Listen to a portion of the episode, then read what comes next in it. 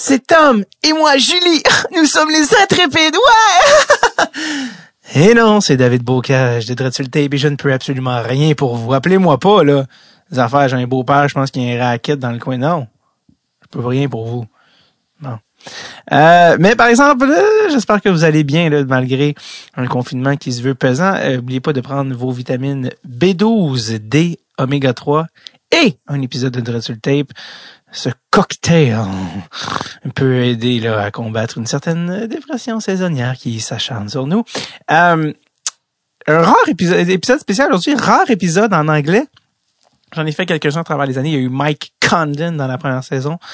Euh, il y a eu Brian Burke plutôt cette année qui est disponible, je le rappelle, sur Patreon. Si euh, vous en voulez plus, les prochains épisodes sont déjà sur Patreon et je vous avertis, ils sont juteux. Mmh, ça dégouline donc euh, je ne perdrai pas de temps si j'étais vous.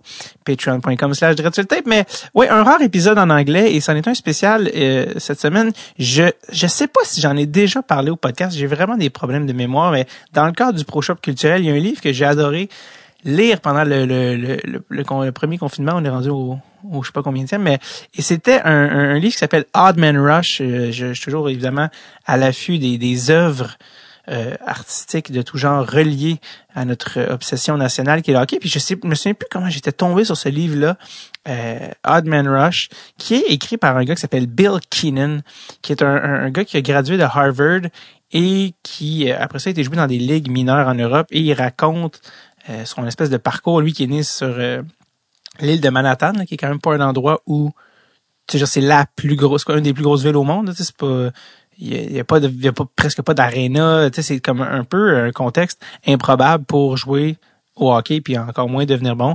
Mais là, il y avait la chance d'avoir des, des parents euh, assez aisés puis qui ont, qui ont dit regarde, système hockey, on va s'arranger. Puis euh, tout son parcours jusqu'à des ligues en, Belgique, en Suède. Et c'est lui-même qui a écrit le livre euh, sans être un auteur, euh, mais qui, qui, a quand même comme refait plusieurs drafts, plusieurs versions.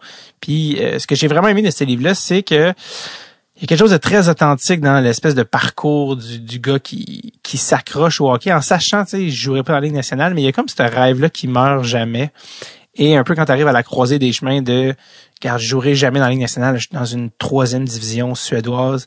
Euh, mais tu sais, les gens s'accrochent au hockey. Puis lui, il est comme un peu lucide par rapport à ça. Puis dans l'espèce de le rôle du hockey dans son identité. Puis comment à un moment tu faut que tu décroches puis tu passes à autre chose. Puis comment un peu l'écriture du livre a été cette affaire-là pour lui euh, finalement dans, dans, son processus de, de transition. Mais ça, ça représente bien un peu le le rêve de, de TQ poussé à son extrême, puis à travers son parcours, puis il est à la Harvard, puis il a, a, eu la chance de vivre des affaires quand même assez assez cool au, au travers de toutes ces expériences. Bref, Odd Man Rush. Et euh, ce qui est arrivé, c'est que je, ah, c'est peut-être pour ça que j'en avais entendu parler, c'est que le livre a été adapté en film. Et euh, j'avais, euh, je pense, j'avais suivi la page Instagram, puis là, la page Instagram m'avait c'est ça qu'ils font maintenant, ils follow back, puis là, ils voient que un certain nombre de followers, puis ils m'avaient dit, OK, veux-tu faire de la... Tu sais, on t'enverrait un chandail pour du film. Puis là, je suis comme, OK, mais moi, j'ai pas vu le film, tu sais. Puis euh, j'ai dit, OK, mais moi, je, en fait, c'est drôle que vous m'écrivez. J'étais intéressé à rencontrer l'auteur. Fait que là, ils m'ont mis en contact euh, avec Bill, que, que je voulais contacter de toute manière. Puis on a fait ça par, euh, par Zoom. C'est un des, des premiers qu'on a fait là, avec Benjamin Bro. Euh, je, vais vous avouer, ce qui m'intéressait vraiment, c'est vraiment le livre. C'est vraiment euh, ça que j'ai trouvé cool, qui est authentique, les détails, qui est vraiment de la main de Bill. Euh, le film, j'ai fini par le regarder, je pense, euh, je me souviens plus si c'était avant ou après l'entrevue, mais c'est pas, personnellement, j'ai pas trouvé que c'était un très bon film. C'était, ça se voulait une adaptation du livre, mais adapter un, un livre en film, c'est comme un, exercice de transvasage très, très, très complexe et euh, difficile à faire. Donc, euh, je ne leur retiens pas rigueur, mais, mais sachez d'entrée de jeu que ce qui m'intéresse, c'est euh, c'est pas le film, c'est vraiment le livre, que j'ai d'ailleurs prêté à Chucky Pellerino, faut pas que j'oublie. Euh, ça, tu sais, tu prêtes des affaires, c'est ça. Alors, pas vrai, rien à chier. Alors, donc c'est ça, donc euh, voilà, donc ça c'est Bill Keenan. Euh, je sais pas si c'est ça, je l'ai rencontré là, pour la date, c'était le 21 octobre 2020, donc euh, à l'automne. Euh, est-ce que j'ai oublié des trucs? Ta, ta, ta. Non, c'est pas mal ça. Euh, donc, un gars très sympathique. Je vais mettre une photo euh, des trucs, mais sa voix, il y a comme un clash entre sa voix. Quand je réécoutais l'épisode audio, je comment il a l'air vraiment euh, d'un dude, genre, qui... Mais non, c'est un gars qui a une face, puis il a vraiment un body language, language pardon, très, très... il a l'air très doux. C'est un gars très doux. Puis ça a l'air weird, mais je tenais à le spécifier quand même. parce que des fois, il y a, je trouve qu'il y a des des fois, il y a des impressions qui passent différemment euh, quand on n'a pas le visuel. Euh, ce que j'aime pour certaines affaires, mais lui, je me dis, en tout cas, je veux que les gens euh, cachent que ce gars-là, c'est comme il a l'air extrêmement fin. Mais en fait, il est fin, il est passé deux heures avec nous, mais il y a, quelque chose de, très inoffensif et très bon enfant dans le visage. Donc, c'est pas mal ça. Euh, Spidding, Spiddang. Je sais pas qu'est-ce que. Ah oui, c'est ça. Ben oui, c'est ça. Donc, je vais vous envoyer l'épisode. Je m'excuse euh, euh, d'avance pour euh, un anglais évidemment extrêmement rouillé, surtout sur l'étendue de, de, deux heures, mais il a été extrêmement généreux. Il n'en a pas fait de cas. Et le voici. je vous invite à aller lire son livre Odd Man Rush, que j'ai franchement adoré. Voici l'auteur, ancien joueur de hockey pro et gradué de Harvard, Bill Keenan.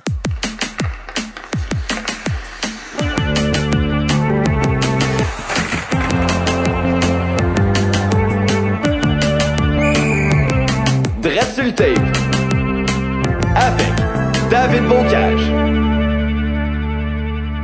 Uh, Bill, thanks for coming on today. Seriously, great, uh, great timing because uh, I was just done reading your book, like literally like a week ago, uh, and and turned out like the I think the the movie page on Instagram thought I was an influencer and wrote to me. Oh, we're sending you a uh, a jersey. Yeah, yeah. It was like, yeah, yeah. you guys just wrote to me. I think because I was following the page, or I don't know how like it works, and I was like, yeah.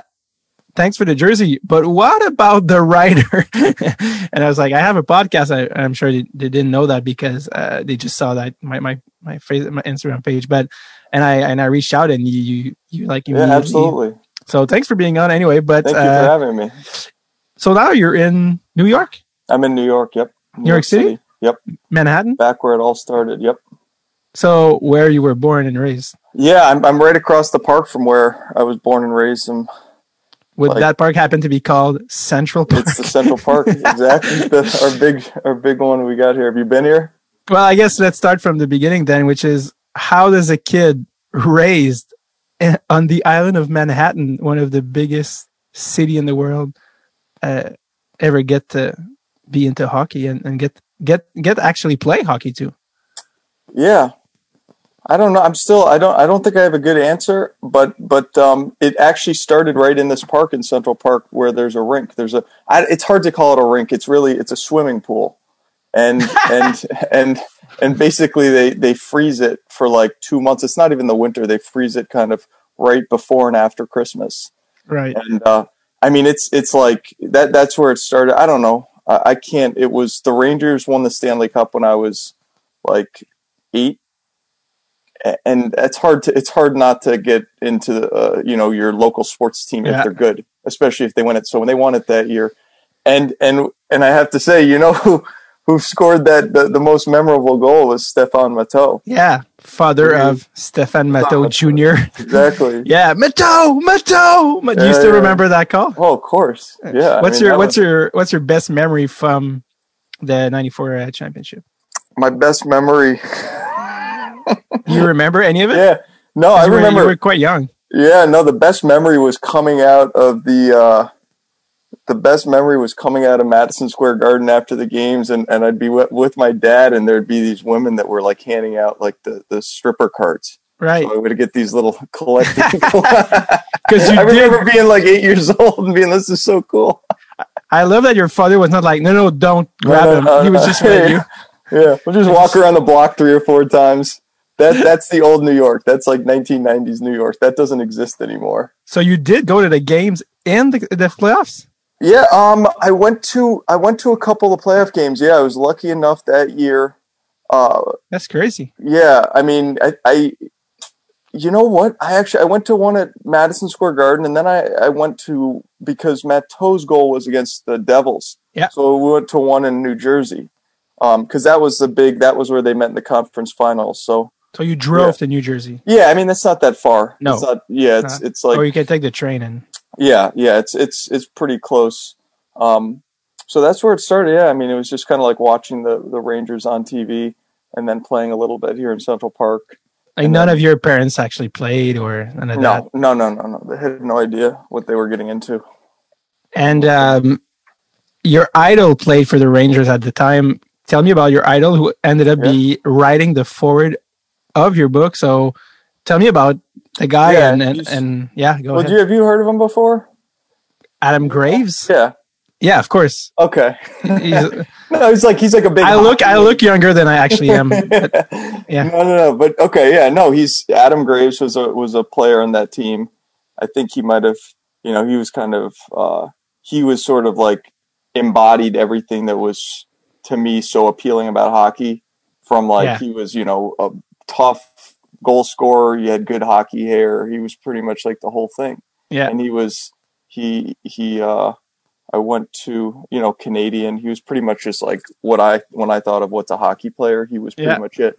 So yeah, I mean it was. I, I think after that year, my mom found, um, you know, his he ran a, a summer hockey tournament back home, and so she drove me up. She like called. She somehow found his number and called up his home, and his wife answered. What? Yeah. And she's she's like, you know, my son's really into this. And I, I read in the paper there was a thing in the New York Times that was about Adam Graves because he had like helped everyone in the community. Like he was really big. He comes from a family that's like really uh, you know, they were like just salt of the earth people. You know, they're really good you know, it's, it's and so he he was always trying to give back and, and he ran this camp up in Windsor, Ontario, and she saw she saw it and she tracked it down and we drove up there that summer for like a week. It was really not that hard to find his number. That's what I take away from the story. Like No, I don't know how his home number. it. Yeah, I mean, I, I suspect it was not that easy, but she's Right. very good. She's good. My mom, very she can like very de- determined. resourceful. Yeah, she was not going to be stopped. I don't know his home number, but she got to his wife somehow, and they were That's like, funny. "What is wrong with you, Hey, Lady. You? Yeah. so you so you so your mom drove you up to Canada yeah, for uh, for the summer, and you I think you even like got to meet him, didn't you? yeah, yeah. No, it was like a week. It was a week. You know, one of those like week long camps in the summer, and got to meet him. And he, pl- you know, he, he's. I think she was expecting him probably not to show up. He's an NHL player, but but he was there every day, and um, you know he. I, I can't imagine it was that much fun for him. you know, like you're you're there, and it's like a bunch of like eight year old, nine year old kids. No, but it makes up for a, a lifetime of memories for you guys. and- Absolutely, yeah, no, he exactly. I mean, it's it's as cool a thing as I I remember growing up, being able to see like the person that you idolize giving you the time of day. And then flash forward like twenty some years, and you you write your first book, and you're like, hmm, how did the idea of like ask was he like the first choice of you had in mind? You know, it's funny. It was a it was a friend I had who um who was like when I was trying to get the book published.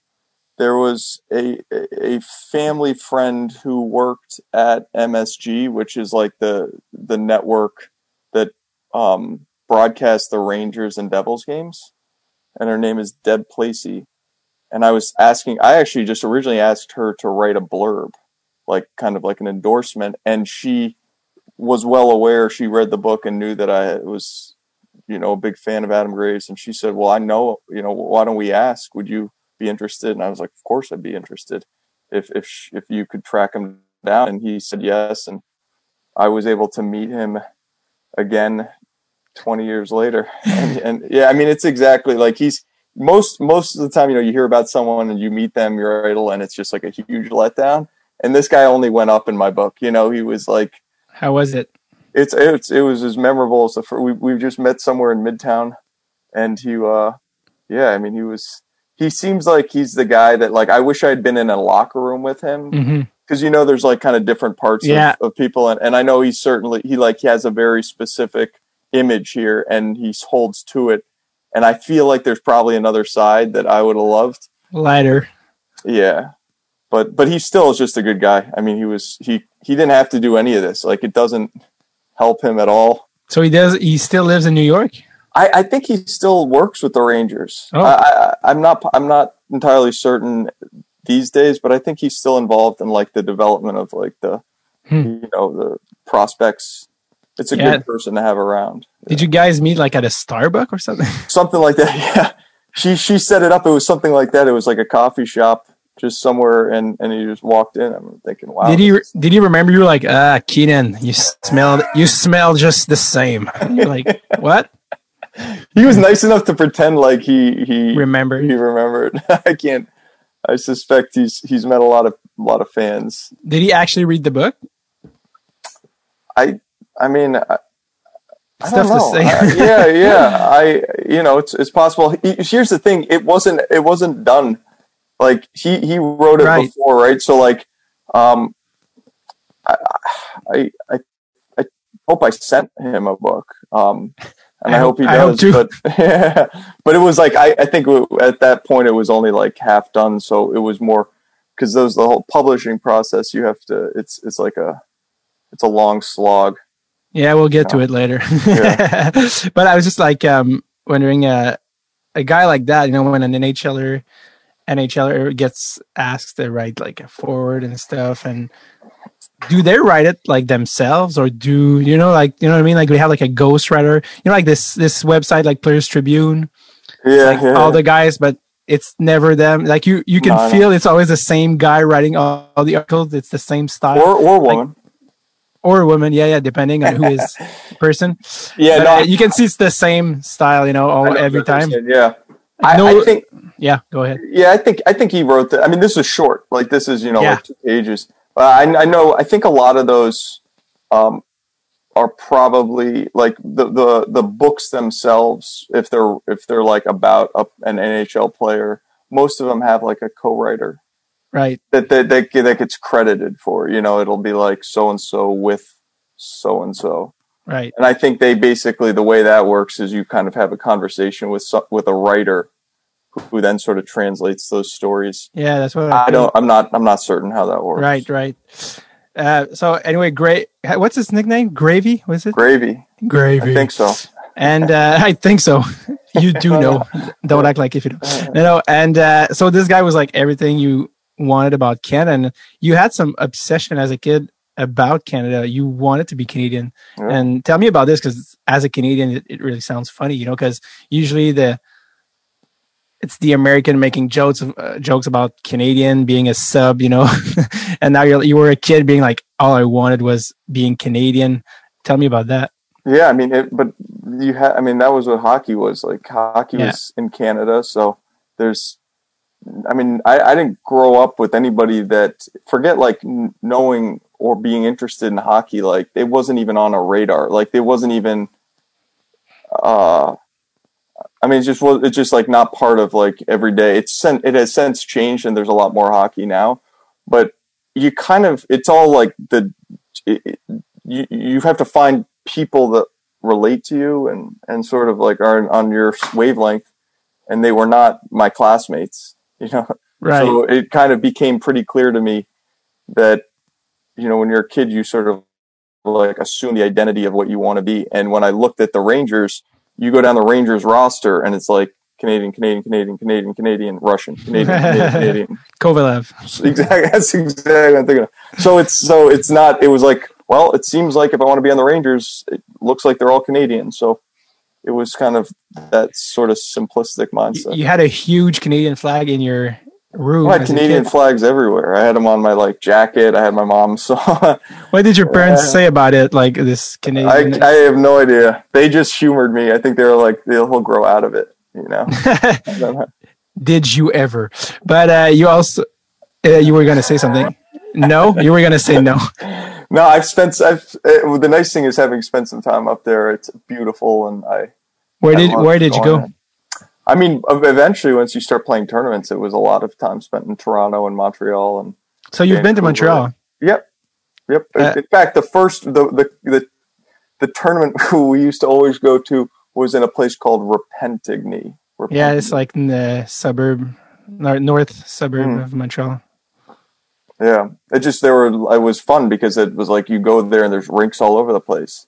like the Canadians, they don't see it that way. It's not that cool for them because they don't know what it's like to grow up he- where I grew up, which is there's no rinks anywhere. Yeah, You know, but and and people fantasize about New York City for so many other reasons. Like yeah, you grew up in the city, man. which is awesome. It's it's got the best of the best. Pretty much anything you could want other than hockey. yeah, Well, I mean, like, there's no nothing about this place is I, I I love it. I just it just so happens that the one thing they don't have was hockey. Do you have any memories from playing in uh, uh, Repentigny uh, from as a kid? Yeah, I do. I mean, um, I, I remember playing a team called the Montreal Viper Outlaws, and and they were they uh they had they just beat the shit out of pretty much anybody that came in their way, and I it think was. I had a friend who played for them who ended up going like NCAA Division One. So they, they, this team had NHL players like left, right, and center. I mean, really, Yeah. Do you They- remember- they- yeah, I can tell you there was two brothers, Latendresse, and one of them, at least Yeah. one of them played in the NHL. They had a guy named Adam Pineault, who was actually American, who played a little bit in the NHL.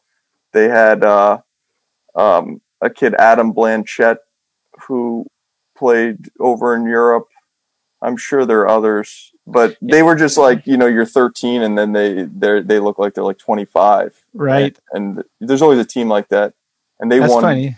Yeah, It's funny you played the Latan the Latendresse brothers. I uh, I actually know like uh, Guillaume, so he's the one who played One for the, Cana- he yeah. played for the Canadiens. Yeah, They you you asked them about that. I mean, I remember them well because it was like a terror when they'd be. We'd have to play them. It was like 10-0 every game. yeah, yeah. Uh, Guillaume ended up playing the NHL for uh, Montreal, Minnesota, Ottawa. He had to quit because of uh, concussions. He played in Switzerland, but he had like his career. Uh, but he was a goal scorer. He played with like Mar- Martin Avlat in in Minnesota. And he had like like his best season there. Uh, and his brother uh, Olivier, he came on the podcast before we were a podcast. When we Alright. do, were doing pilots, he came on, and I was so bad and was so it was way too hot in the in the room, and he was like sweating. So I never ended up putting out the episode. And he was like, he got back to me once. He was like. Was I that bad that you never put out? And I was like, no, actually, I was. So yeah, both of them came on. Uh, Guillaume came on later. I think it was like a, live show before an audience. Anyway, and like and uh, Latendresse, he started. He, recently started his own podcast with uh, Maxime Lapierre from. Mhm. He played in Montreal, Vancouver. Uh, He played in Sweden too. Yeah, he played for uh, for Modo. Yeah, Yeah, yeah, he That came with a short, very short very short. Yeah, tenure. Yeah. because you did. Were you there when he got there? No, no, no. But I remember reading about it because I just sort of like had friends that were up, and, and they'd always be like, "Oh, here's the new. You know, we got a new Import. guy from the NHL," and and I know some of those don't end so well for those guys if they come from the NHL. I think it's harder. Yeah. I don't know. I don't know how that. I just know. Yeah, actually, he came on the podcast recently, and I was like, Yeah. "Hey, what, what?" Because I went to Modo. I was like, "How did that go?" And he's like, "Not very well because the team was not very competitive, and I was just coming out of the NHL, trying to make my way up the best leagues in in Europe, but I was not really there to have like just chill and have fun. I was I was there to perform, and after a while, I think he it was just like his ticket on to Switzerland, where he did he did do good, and uh, like kind of stayed there for like four, five, six years. Now he's in Germany and he, he loves it. And uh, but yeah, in Modo he's like the team was just not doing very well, and so it was hard for him to to kind of perform. But anyway, we no, kind of that's yeah, that that happens. Yeah. we kind of digressed here, but we're talking about your tournament in Yeah. And then we got got lost. But um, oh, what, what what did I want to ask you? Oh yeah, because I, I was uh, I was uh, curious about asking uh, about Montreal because every time I run into some American, the usual story is I go uh, they go where are you from and I say Montreal and they and they always have a story about either strippers St. Catharines. Street. yeah or like booze or like bachelor parties i'm like yeah yeah of course um Yeah, I got, I got, I got, you know, I, I remember, re- uh, I remember staying in something Westwood or some, something Weston, some, something with a W outside of west island westmount some, Westmount, Westmount. yeah There was a girl that went, we went to, I went to college with, and she was like, had a, we we went up there and, uh, Yeah. stayed at her parents' place. This was after, this was just a Montreal story. This has nothing to do with hockey. She, she and I can uh, I, I can see in your eyes that she's the one that got away. no, no, no. She's been there. No, she didn't get away. She was very much. She was a. She was a hockey player. She was a hockey player, and so she was. She was cool. Um, and uh, no, I remember going out there and yeah, Montreal, and we saw like Brendan Fraser. You know, is it Brendan Fraser? Yeah, the- the- the- the actor? Yeah. I mean, used to be famous. yeah, I mean that was kind of like there was something very depressing about it because like he was he was like out there in the club and there's like the girls were so young it was so weird like it was it was like this it, you don't go out like that and see what you see like that what I saw in Montreal was totally different than what you'd see in New York. Where I don't what know, club but, was but that? it Did you was it was That- it felt like you were in like Europe. So you were in a club and Brendan Fraser. Brendan was there. Fraser was like in the back and and he had a- you know it was like it was a it was a suspect sort of scene. I don't know. Sounds like the most depressing evening I've was, ever. well, it was fun. It was like a cool. I, I really like The guy from the is that the guy from the Mummy? Yeah, that's. Yeah, that's him. Yeah, Jesus, and underage girls. selling wine. On, yeah, selling wine on the street. Like every, it was a lot of. so that was that was a girl from Harvard. Yep. Yep. That would make sense because if she's from Westmount, Westmount is the uh, wealthiest area of uh, in all of Quebec, basically. So that would it was a sense. beautiful time. Yeah, I mean, I, we, it was pretty much. I don't think she knew what she was getting into inviting us up there. It was like me and some of the my roommates, and we were all friends. But and, Right. and we basically had like a, a, a, you know, a free weekend in the spring, and and she said, "Why not? Montreal sounds fun." It's not very far away from uh, my place right now. Actually, it's like a five No. minute drive from from where I'm. T- Really? Like, but I'm I'm in a much much more. Yeah, I mean, this was some parents' place. Like, Um, this was. I, I yeah, remember yeah, yeah. I was like, we. we I, remember. Yeah, I mean, it was an incredible place, and and like this is. I was thinking this. We we can't. Let's let's do as little damage as possible and Right. get out. Of here. You know, I, I love the Brendan Fraser. Uh, just aspect struck to me it. as like a very over the hill version. Uh, that's what I was thinking. The Mummy. Yeah, that's kind of. Speaking of Canada, you uh, you you even mentioned in the book you had you picked up some Canadian accent. Is that true? I think so. Yeah. So how like I don't like know. what words? How what what's the? I think it's just how you talk. I think it's. I don't know if I wouldn't say it's necessarily French Canadian. Yeah, that's that's why that's why I'm curious about it because like to me it's just like another language, so it's not mine. So I so I'm, I'm yeah, but there's curious. like there there's a there's a oh a yeah Like- the a I, but it's also like if you maybe it's not as much Canadian as it is just like there's a way that you talk in a hockey locker room. What is know? it? I Can don't you give know. me some- I, Can you give me some examples, like some words? I think saying yeah, you know, when you start every sentence, I do that. And I, or like for sure, for sure, yeah, yeah, yeah, yeah. saying for sure. yeah. It's it's like these awful habits that I still have, but they're okay. Oh yeah, eh? oh it's good, eh? Because like to me, it's like it's not my mother tongue, so to me, I have some outsider look on it too. So that's why I was, curious. What was your you know, point perspective on it? Yeah, I mean, I, I would say it's it's probably you you can relate to it. It's more like not necessarily Canadian as much as it's like a specific, like maybe Toronto, right. you know, a specific area in Canada. that's very Um, funny. Yeah, Uh, growing up in, in New York, you you mentioned your mom. You you had uh, anyway from the book. Anyway, it sounds like your parents were very nice yeah, and about like uh, you know letting you and and actually helping you yeah, yeah. do your thing and they, they, they obviously saw that you were really into hockey and tell me about that amazing setup because you were you lived in an apartment in new york Mhm. city right Mhm.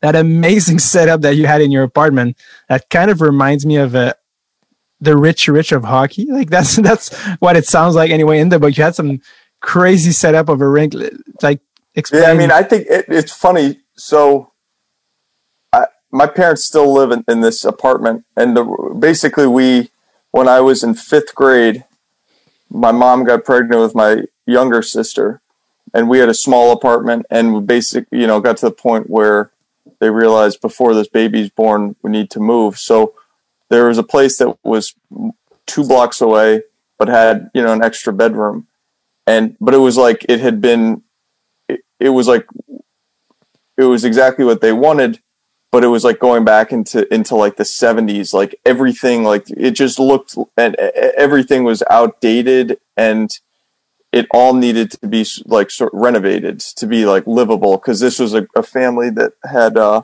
their kids had been there and they moved out and was just like so so they we moved there and we knew the renovation was going to take like a year because everything had to be redone like stuff just didn't work. And so part of the nice thing was that because it was all being renovated there was one living room you know you have a living room right? And ish sort of. Yeah. Yeah. So so i remember thinking i was like geez this is good. Like it's a big rectangle. And i remember thinking if you could put a if you could put a like a hockey net on one side right where the fireplace opening is you could actually just like set up pucks on the other side and shoot. And and the thing is i go i go back now and obviously it's all like you know nice it's got couches and stuff in there. But um it's not as big as I thought. You know, like when you're a kid, it seems huge, yeah and it is when you're 10 years old. It it's like a big. So anyway, I remember saying like, can you just make sure that you renovate this last? You know, so they're like, all right, I guess. And and I just bought a. I, I went online and I bought. uh I bought a, a hockey net and I just had it sent up you helped like the doorman just and and then I just set it up and uh, so you basically you had a garage in your living room had the garage. That's what it was. It was all my friends that like when I was growing up, I played out in Long Island in New Jersey, and they all live in the suburbs, and they had exactly what you're talking about, like a garage. And one of the you know things rather than have a car was a net where they could shoot. So that was what I set up in the apartment in a living room in, in Manhattan. room. Yeah, yeah. That's crazy. Do you realize like how awesome from your parents it is to let you Oh my God, yeah. uh, I think, allow you? they, now they weren't always pleased, and, and it and it ended. It, there's a lot of like fights and broken windows, but but it was Yeah. better than like doing something stupid outside the house. You know, it's like Did- rather do it inside. What's the what's the biggest fight that happened or biggest incident related to that? I mean, there was a time when I started really getting like I, I, I it was big enough that I remember being able to like rollerblade around there. Like it's a small contained area, but when you can start picking up speed, you know, it's like when you're doing trying to like you know, if, if you want the hardest shot, you kind of got to like skate into it, right? Right. so eventually I could start, you know, as I got a little bit older. I mean, it was just like a, it was, you know, slap shot off a post, broke, broken window. And, and I remember getting like hearing, hearing the, the window break. And then you, it was like you, you, you hear it and then you see it like slowly, like when something shatters and it like slowly like spider, it looks like a spider web and you're like, oh my God. Yeah. And then all of a sudden just fucking falls down Yeah. and then just being like, oh my god, and just like cat and just like both my parents being home, and I'm thinking like, who's gonna come here first? And it was my dad, and I remember just him picking me up by the arm and just walking by the arm into into his bedroom and like throwing me on the on the bed and and you know shouting, but How um, old were you? I mean, probably like 10, 10 or, or eleven. God damn it! We give you everything. Yeah, exactly. Yeah, And then, but they, but then they- you just move on. They they've got other, you know. yeah, yeah, yeah. Would they, would they put like something like to protect the window from? They didn't. That's that would have been smart. That would have been smart. I think uh, we just got a new pane. Actually, that one we we just like there was no reason. I think they were they said let's just how how could how could you have neighbors like the guy the people living underneath must must have hated yeah you. they they did they did yeah um they did that woman yeah there was there was a woman that that lived below that specific unit. She was really old though, so she was like almost deaf, which helped because like she couldn't hear that much, but she would be she would call from time to time. Um, Can you the- ask Billy to stop playing, please? yeah, yeah, it didn't work. That's awesome.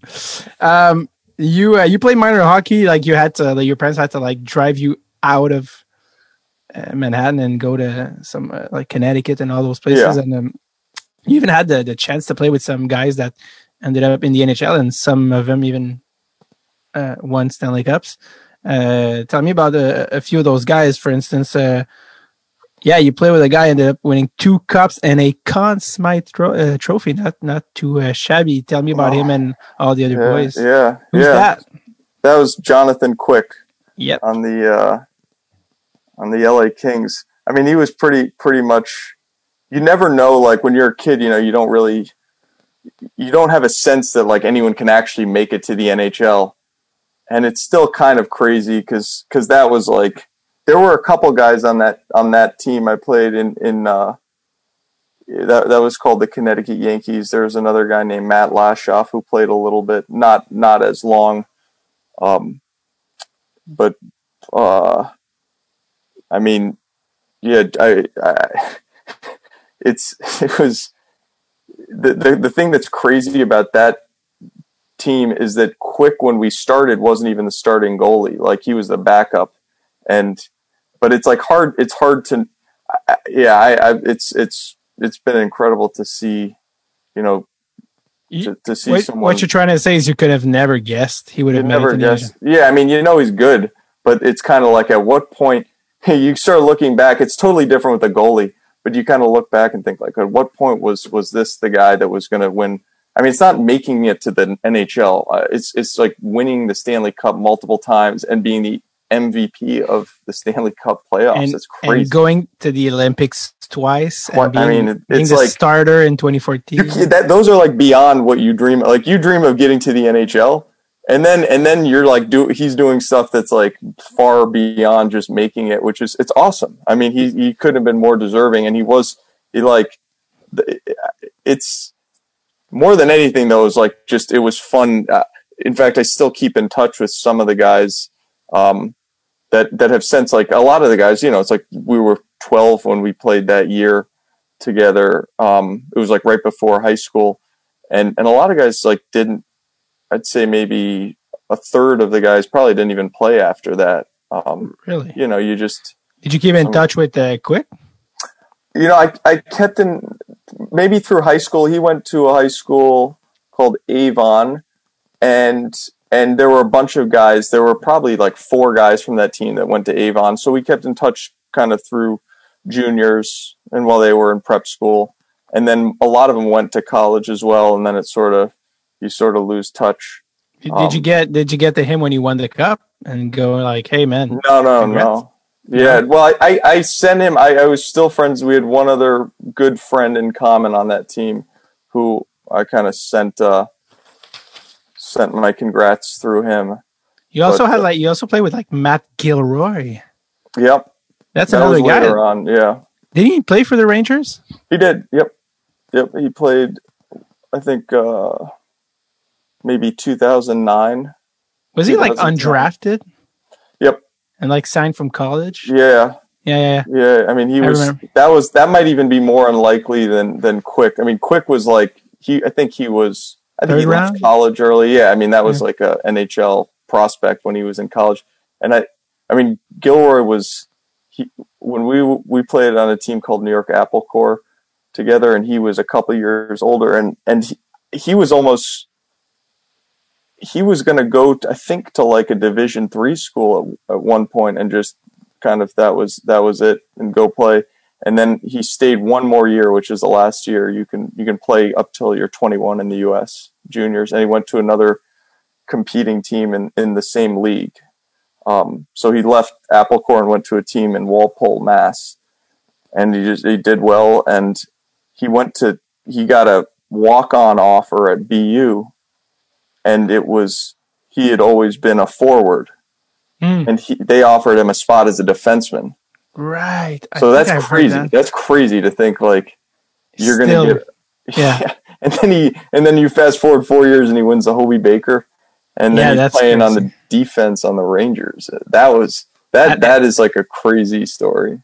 Did you Did you keep in touch with him and then try to go uh, watch him play at MSG? Yeah, yeah. We, in fact, we used to see each other at the. Um, so we, we in Long Island there was a a rink. Um, there still is a rink called. Uh, the, it's in Syosset. It's uh, I forget what it's called, but I played on a team called the New York Bobcats, and it's it's where like the Islanders used to practice, and in the summer they'd have these skates, and and we would skate over during college. Like we we we went to college at the same time, and he was at BU, which is right near. You know, we were pretty close to each other. Um, and yeah, I mean, where where is he right now? What is he doing right now? I don't. I think he's. I think he's quit. I think he's he's done. Um, I know he's done. I think he went over. I think it. He played a little bit uh, in Europe. I think after after the NHL because he was old coming in. You know, I, think when he graduated college, he was probably like 25. So it was, you know, it's a little bit different. Still played in in, in, in New York and then in Tampa. New York, Tampa. I mean, There's a few places. Yeah. Still probably made a decent amount of money. So oh, I'm sure he made. Yeah, I mean, it was like an incredible story coming out of college. I mean, it's like going in to be, uh, you know, going to college as, on like a walk on deal, and and at the yeah, wrong position. Yeah, like, that's crazy. switching positions is like nuts. That's, that's unheard of. Like, it is unheard I, of. Like I've never heard of anything like that. And speaking of youth hockey, I know you had like because we spoke of a tournament like when you went to Canada or something, but I think you there's a story in the book where you played. I can't remember where it was. I guess it was Canada. I can't remember. And You you played against some team that had this kid that was actually like a few years younger on the other team. Ended up having like I don't know how many points and I think your dad even came up to you after the game and went like, "Yeah, that kid, huh?" And you mm-hmm. actually thought he was older or something. Tell me about that yeah, story. Yeah, and and so I think this was probably also when I was like 13, and like this is one of those where when you're 13 and you play, you know, when you're growing up, you play just your birth year, and I, I was born in '86, and so you might every now and then there might be like there's always like rumors of teams where they'd like forge a kid's birth certificate. So like, so you have like an 85 playing with an 86 birth year and sometimes like an 84. And that makes a huge difference when you're that young. Like yeah. the difference. And, and, uh, and they were saying this kid was an 87 and he was playing with the 86s and and and and and there was also I think this might have been uh, not maybe not at that tournament, but at other tournaments, this kid had like played as an '87 with the '85 teams. So like he was like very well known because like that never happens. Like you always like I mean every now and then you'll have it, but like that's like a monumental thing to be that age and play a year above. And it was Crosby, and he was just like you you could tell that's one where it was like no there there was no denying that that kid was way better than everybody. Like uh, it it didn't matter like what level you put him at. He was just like faster, better at hockey in every respect. Smarter, yeah. And he had like I don't know how many points that game you played against him. Probably five or ten. I mean, I it's like it's just like no stopping. Like I remember just like relentless. It looked like he was just like had a different he was like just built differently. He knew he knew how to do everything so much better. There was no like when you're a little kid, you're like you might fall down, you might like mess up passes and like I mean he was like shooting it like it looked like he was more comfortable on the ice than he was off the ice. Like yeah. you know what I mean? Like you're that like steady and and he still does actually. exactly. I mean, it's nothing. Not much has changed. No, and he's like dominant. Uh, that's awesome. Uh, after like youth hockey, you you you got uh, a chance to to go uh, play NCAA Division One, which is like for some like it's just kind of the dream, I guess. Because that was it for me, yeah. Uh, especially growing up in the U.S. In Canada, people kind of go to sometimes the the U.S., but in Quebec, I I think in Canada they're more aware of the U.S. Uh, than the rest of Canada, but in Quebec, I feel people like with the language, they're more uh, they usually go to like some Quebec universities. I don't uh, probably because of the language anyway. So I we I had like I knew some friends that played in Clarkson or stuff like that or mm-hmm. Colgate or, but uh, again, when you're raised in the U.S., like going to college is the thing, and you got a chance to to go to Harvard. But actually, before deciding on going to Harvard, they try to convince the players by having them over and visiting the campus mm-hmm. and stuff, and they try to tuck you in and tell me about that time where you went and how do they try to to like uh, I don't know what's the right word but well then yeah. you just sort of go on like a recruiting visit. Yeah. yeah. I mean it's it's and and yeah that was kind of it. Like you get to a point I think in juniors where you know like what's becomes realistic and what's sort of like out of the realm of possibility. Yeah. And it was kind of like this is this uh, that was the goal. It was like try to get to college.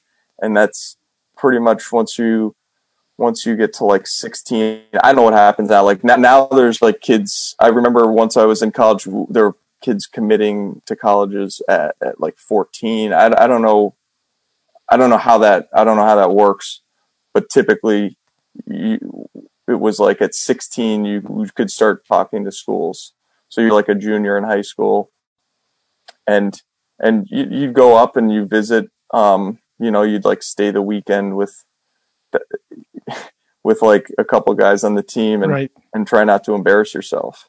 I mean, it's a big change when you're like, you go from, I mean, I was like at, at an all boys high school in Manhattan. And then you go up, I think my first visit was to Colgate actually. Hmm. And like you have, you know, you're like, wow, this is like, there's like girls around and, and these guys are a lot older. You know, you're like staying with guys that are in their twenties. Um, so it's like, I, I- you know, there's like all sorts of like tactics and things. You know, you walk into like a locker room and there'd be, I remember one school that you like walk into the locker room and it, and they, and, and like, there, it was like all empty. It was a summer. It was like a, the, the season was over. It was like the end of the year. So like other guys' equipment, it was all out and it was just like the jerseys. There's one jersey hanging there and it had my last name on it. And I was like, wow, this is the coolest thing. And you're talking to the coach and, and I'm like, man, these guys are really.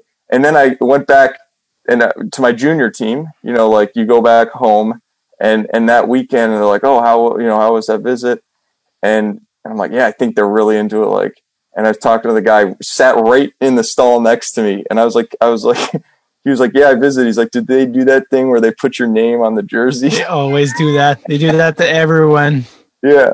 So they have like all those. You you start, and the other crazy thing is like you'll have a, you know, you like go talk to one coach at, at, who's at one school, and you get all excited, and then like you the season ends, and then the coach is fired. Yeah. And you go somewhere else, and it's like it's an interest. There's a lot of sort of like that coaching carousel. So Yeah, and let, to, and let's face it, like the guys try to take you in by like taking you out and partying. Yeah, yeah, yeah. I mean, there's there's some schools that do a better job. Like s- some have, some are more fun than others. Um, Did you almost? places- Yeah, yeah. Go ahead. No, I, I'm not. I, I don't think there. I had any. I, I I wasn't recruited at any schools that like had real good party scenes. Unfortunately, Were there any other can uh, like um, like finalists between like was it between Harvard and some some other schools? the, the one the one other place that I really looked at and uh, was actually Air Force Academy, and I really like their coaches. Yeah, they have a team. Is that is that like the army? it's not the army. Um, so there's like there's three branches. You have the Army, the Naval Academy, and then Air Force Academy. And the Air Force Academy is out in Colorado, and it's um, like it's it's part of the armed forces. Like you you you have to serve after after you graduate.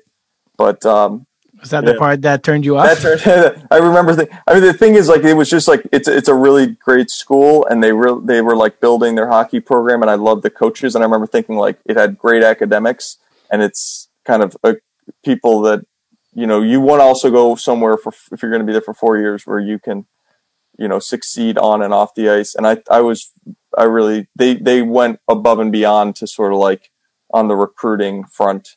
Um, what turned you off? What's really the might die later part? I guess. you know what's funny though is like that, that yeah that you have to really want to do it and that became like a serious consideration uh i mean yeah, I would I would imagine so. but that might yeah Did you have a full scholarship going to Harvard, or you?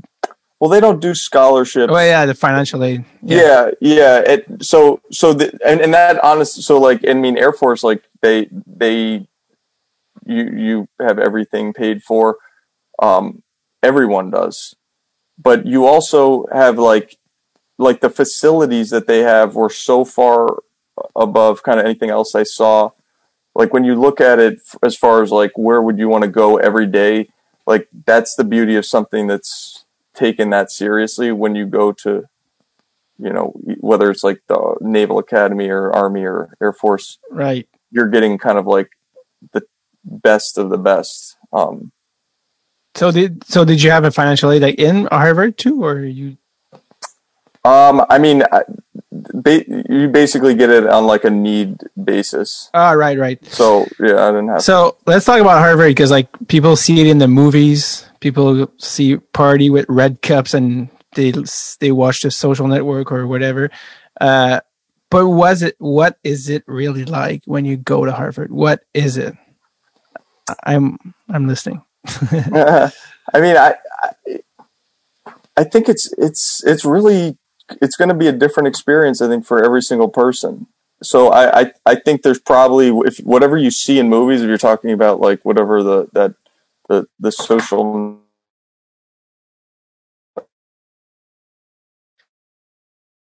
uh,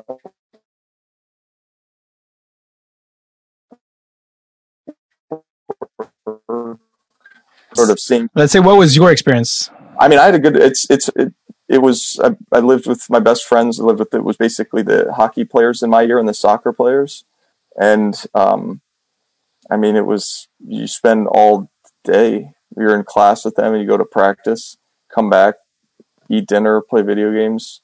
It was it was fun. Um, you know, and, and the beauty, like Boston, is there's so many colleges there, in in like just the city of Boston. Yeah, the ba- the area. Yeah. So it's it's um it's a good place for school, and most of I, I'd say like most of my friends from college are still in the area. So I'll go up every now and then. You know, I've one's still a coach there. He's a soccer coach at Harvard. So. Is there is there like one thing about Harvard that you wish people knew?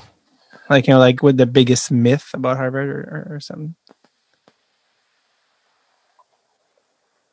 You know, I one thing that I so so you're you're asking about like what's what you see in you know the movies and all this. I think I think it was, and I experienced this.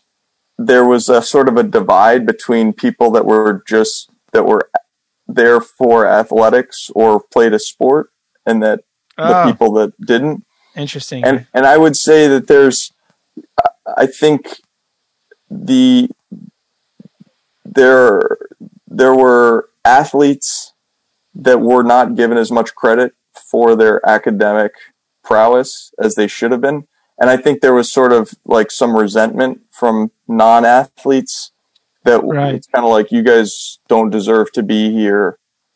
Um, Really? not everybody, but that was definitely something I, I know people had experienced. Like you, you're not, you know, Yes. worthy of this, and and it was very much not the case in my experience. I think that everyone, the schools talks about like excellence, right. kind of, and, and so whether that's on the field or Yeah. on a rink or in the classroom, and I and I do think actually some of the smartest people I know were on were were athletes there. Um, But you, but you, you could feel there was some. there's definitely like there were there were like things that would ha- happen where you know there was one like stupid incident where something in like a dorm some sort of like uh, I don't know like it, it was it wasn't like a, a snowman but there was some something had been like um, somebody had or some group at, at the school had constructed some sort of like snow snowman sort of something in, in like the courtyard for Christmas time Right. and it had been destroyed. And it was like, I think it was destroyed over a weekend with like drunk people. College students get drunk and they do stupid shit. Yeah. And it was found out that there were like some athletes that had been a part of it.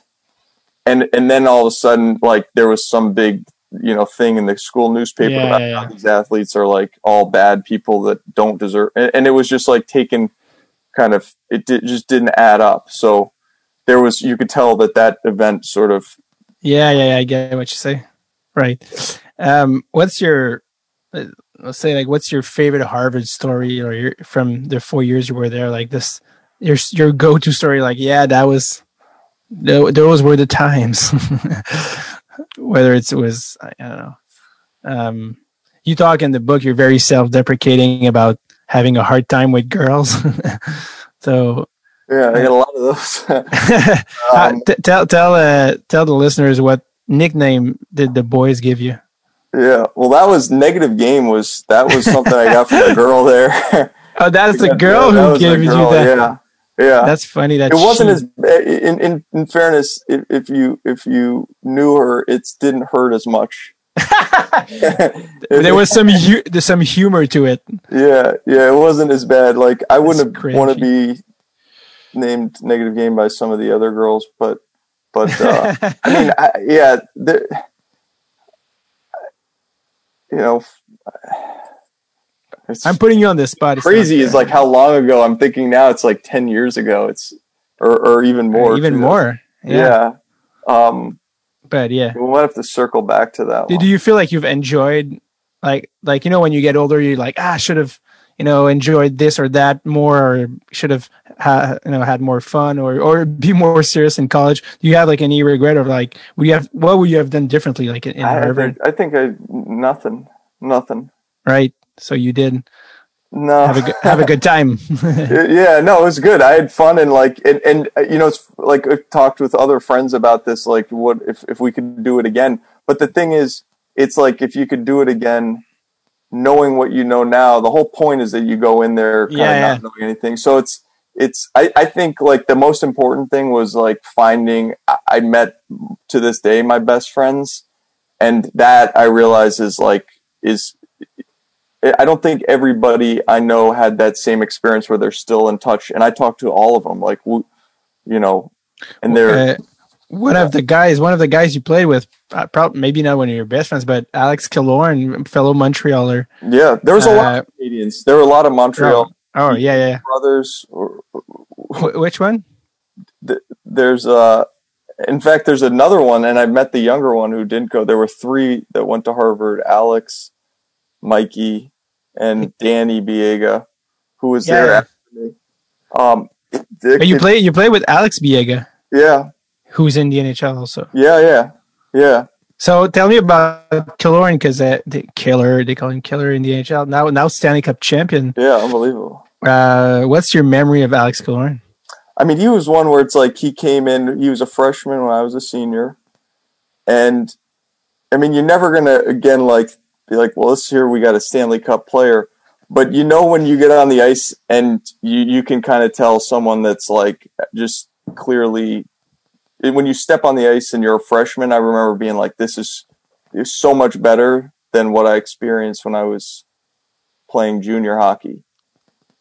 That, that kid came in and it was like he, he just sort of like this was there was it didn't seem like it was a big transition for him to catch up and you know halfway through the season he was pretty maybe not dominant his freshman year but clearly this was not going to be a, a big like issue for him to be good in college and Yeah, yeah, that's funny because he all, there's also like he's got a a, a bit of a like a on the, on the back of your book where he's, Yeah, yeah. he he he's, he mentions it, and I was like, I wonder like did again I was like it, did did like did you actually like did Alex actually read the book or you actually make made him say those words in the back or I don't know how did that go. well i asked him i was like hey i'm writing this and and and so he did that before i would say this was again i, I think it might have even been before i wrote it and i was like look i'm happy to send you what it, you know what the final book is but if you want to wait he's like no I, I can i can do it now So was that his idea? The like, it, for those, uh, I'll read what, what's written on the back. It's called. It, it says Alex Killorn says, "Last time I saw Billy, he stepped on a puck at Har- at a Harvard practice and almost took my head off with his stick when he fell. His writing won't hurt you, but it will make you laugh." So that's that's what uh, written Yeah. and, and it's signed Alex Killorn.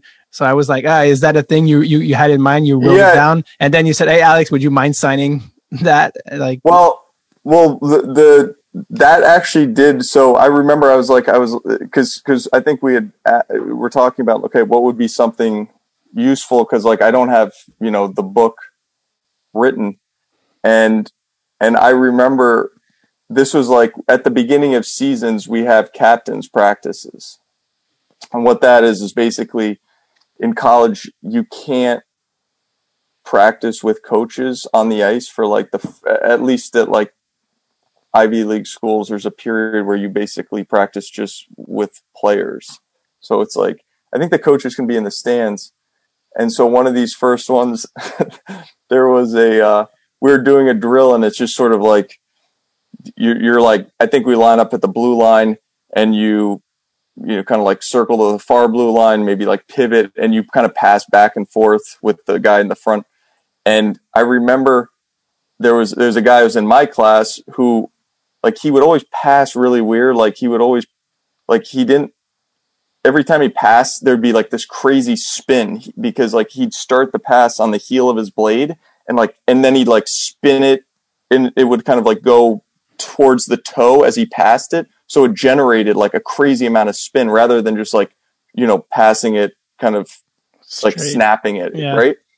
And so every time he did that, it when it spins like that, it would kind of go off your own stick, and if you were, you know, if if you weren't going to, you know, receive it properly, so it would always piss me off. And uh, and and of course, like we're doing this drill, and it spins off my stick, and so I have to go reach for the puck, like because it you know knocked off my and and as I did that, I stepped on a puck, and I remember I was about to fire the puck back at him, like you know pass it back to him, and as I did it, completely whiff, and I stepped on a puck, and like basically just fell right on my ass, and, and he was behind me, and so I was trying to think, I was like.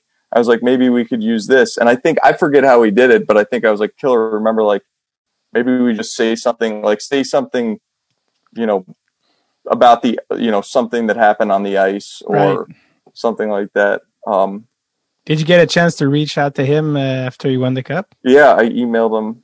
He, uh, yeah, I talked to him right before they, I, I emailed with him right before they went into the bubble and, and, uh, and then, yeah, I mean, that I remember watching them, them win, which was like, I mean, that's Uh, a cool, it's, awesome. it's an unbelievable, yeah. He he's one of those guys that you know you mentioned in the book that is, you know, you mentioned uh, a lot of names in the book. Those are all the actual names, you know, that of the people you you came across on your journey. Did at any point anyone in the book was like, "Hey, did you get any like negative feedback being like, "Hey, dude, like I didn't like that or that part," or or even legally, like, do you have to go through the people before using their real names? I don't know. I, I, I didn't get any, no. Uh, You just you just wrote it and it was like, yeah. Uh, I just sent it to the publisher, and I and I assumed that they. I think they gave me a couple. There, there were a couple names that they said, you know, you might want to change this. Uh, I honestly, I, I what, don't. what what what would the reasons be to change a name? I think one guy was like a doctor, and I had said something about how he had prescribed something, right. and and I wasn't entirely certain what it was, but it was something. And so I just the way to solve this is just to like change the guy's name. Well, that's easy enough. Yeah. But it didn't really occur to me. I mean, I don't think it was anything that I, there was nothing there that I don't think was. I mean, yeah. if Could they cause. said it about yeah. me, I, I would probably be fine. It's, uh, um, but I don't. I don't think Yeah, yeah, yeah. anybody. That, On prend une mini pause pour que je vous parle de notre collaborateur à l'épisode cette semaine et j'ai nommé WebSim Hockey, la meilleure plateforme de hockey simulé et en plus 100% québécois comme produit absolument. Euh, pourquoi c'est la meilleure? Ben c'est très facile. Le niveau de réalisme, le niveau de détail, tout est sur la grosse coche. Il y a même des ligues rétro des années 70 à aujourd'hui. Tu veux jouer avec Timo Selané, Pavel Bourré, Stéphane Lebeau. Not a problem, buddy. Ça se passe sur WebSim. Non seulement ça, mais c'est ta dernière chance de venir t'inscrire à la ligue de WebSim direct sur tête. Oui, on part une ligue avec les auditeurs, les autres férus aussi mongols que nous pour savoir c'est qui, c'est qui le meilleur DG d'entre nous? ah ben ça, faut venir sur dreadsutin.com slash websim, t'inscrire, réserver ta franchise et ça part le 11 février. Ouh, c'est pas plate. OK, de retour à l'épisode. So we talked about like the, the the off ice at Harvard was a lot of fun, but unfortunately on the ice you got to play like I think six games in over four years. You had some brutal injuries that really kept you from uh, playing, especially the two last years. What happened there, and uh, and how, and how it kind of sent you off to Europe to kind of get a sense of closure Mhm. through hockey, you know? So, yeah, So what It- happened? it was. Uh, it was the right before Christmas of my sophomore year. I remember I was at practice and I go down to try to tie my skates and I thought I had like pulled my hamstring. And I went to the trainer. This is probably like yeah, the beginning of December and basically like just, you know, you're you're fine, just like a hamstring issue. And then I remember like that practice trying to like turn. I mean, it literally happened uh, on one specific day, something that was sort of like kind of bothering me to like, I couldn't skate. I couldn't move around. Like I couldn't twist. I couldn't pivot. I, I was like, I could skate forward, but anytime I tried to turn, it was, it wasn't even being touched. Like I just couldn't really, I got this crazy pain in my leg and, and, and it got to the point where like the next week it, nothing had changed. And so I got an MRI and it was, um, it wasn't, it wasn't an, a hamstring th- issue. It was, I had these bulging discs in my back that were creating nerve pain. And it was, it was the problem with something like that is there's not like, you know, if you break a bone, you just put it cast, you know, put a cast on it and it heals. And with the nerve, it basically was, you try to be as, um, you know, as, as little invasive, you know, sort of therapy as possible. You want to try to do f- physical therapy, anything to avoid surgery. And so we did. It, it turned out like this is the worst sort of type of bulging disc that nothing was going to help until I got surgery. Had one surgery at the end of my sophomore year, and that didn't even fix it. And then I had another one my junior year on my back that took out more. Um, and that was my ju- that was my junior year. That second back surgery, and then I came back my senior year, and I was like pretty much ready to go. And then I had two ankle surgeries. Uh, Jesus. Yeah. Just won't leave you. And how Yeah. how did so you finished college with you know still like a Harvard degree? I mean, this could be Yeah. And then how do you go through like, all right, I'm not exactly ready to go and work right now. What? How did the hockey and especially like with the health concerns, like how did you decide? Yeah, I got to go to Europe, and like you could sense there was something that was left undone there. Yeah, yeah. I mean, I just wanted to play a full season. Really, I just wanted to be able to play. You know, I skated, and I think, Maybe you could. Would you have been like bitter about hockey had you not like? yeah, definitely, definitely. But, but also, just like on the the thing I think at that age is is like that's pretty much. I think it was like 19 when I had the first surgery, and that's like kind of right when you're supposed to be at your very best. Like I wanted to play in college, and so that's like you kind of work your way up, and like you're taken down right when you feel like we're not we're, like if the ultimate goal is to play in college, and you get that sort of wiped out, it's it was more just being like I, I want to be able to at least see how I could do. Right. So I, you know, spent that summer after I graduated. It still was like, you know, some of these injuries not fully healed, but knowing like, all right, let's give it some time and, and basically had some friends that I knew that had been in Europe, played in Europe, still were in Europe and kind of got in touch with them. It's like, how do you Mhm. get over there? What, what's the way to, best way to do this? Yeah, and when we, like we think of like for people who haven't played there, we think of like pro hockey. we think very glamorous. We think like NHL, but that is not exactly the reality of minor European leagues. Like, tell me about that. Like, how is it really like playing in some you know division Yeah, I in mean- Belgium and all that stuff? Yeah, I mean the, the, the it's it's. I mean that's why I wrote about it because it's kind of you couldn't. It, it was going. It was like, I mean the first team. I remember the first practice we had. It was like half ice, like st- something I hadn't seen since like youth hockey, where like there's a junior team on the ice with you. So we get on the ice. I remember like getting ready in the locker room. You know, this is like I'd never been to Europe. So I just got, I didn't even know when I got off the plane. I remember like right when I got off the plane in Belgium, I was, I, then occurred to me that I don't even know who, who's going to meet me at the airport.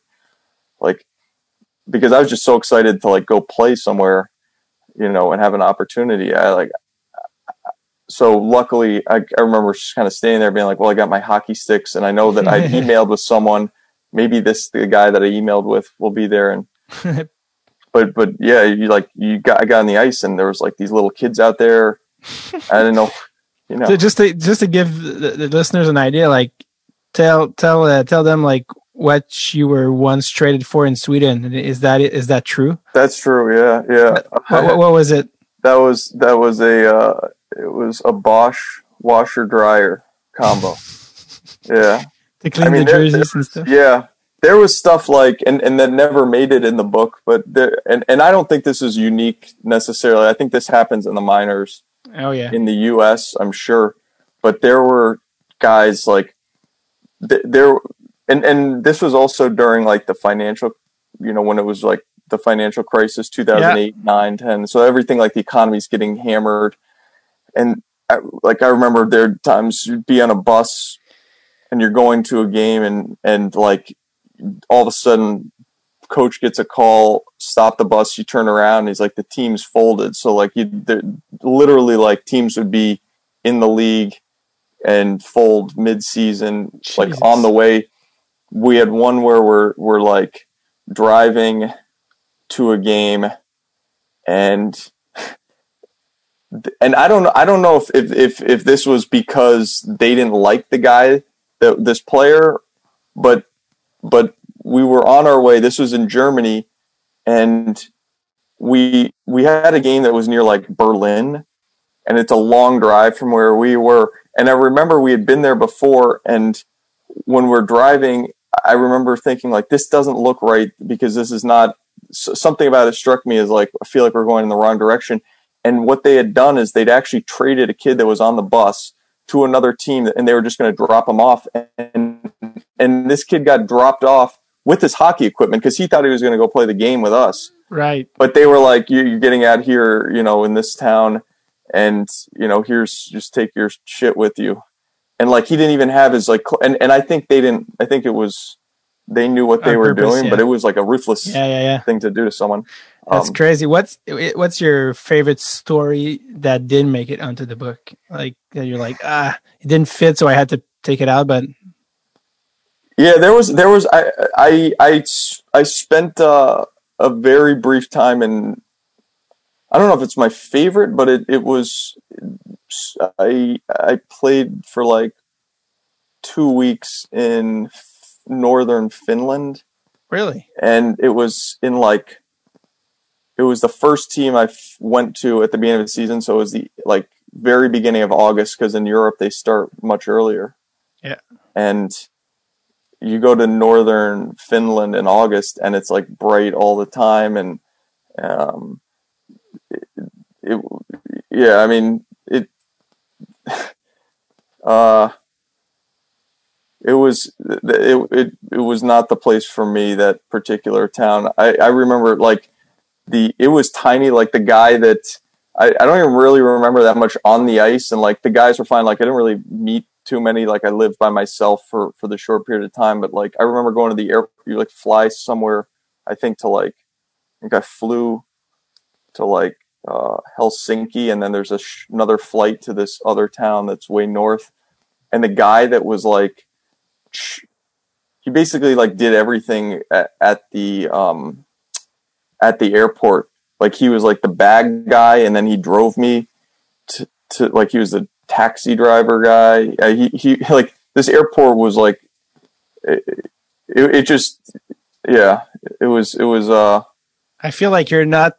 You're having a, a, a hard time expressing what was wrong about this whole thing. it wasn't nothing was really wrong with it it was just um I, I you know some of those places like you just feel like you don't it's it's not the place for you like it it what made you think that specifically? Like, what made you go, "Oh, I got to get out of here"? I was not living with the guys on the team, and I could tell that it was, it was, uh, it just didn't. I, I don't know, like the Didn't feel welcome. yeah, and and I don't know. It was such a short period of time, so maybe it wasn't like didn't give it much of a chance. But but uh, Most I think I your, tried to get all the good stories in the book. Yeah, Right, right.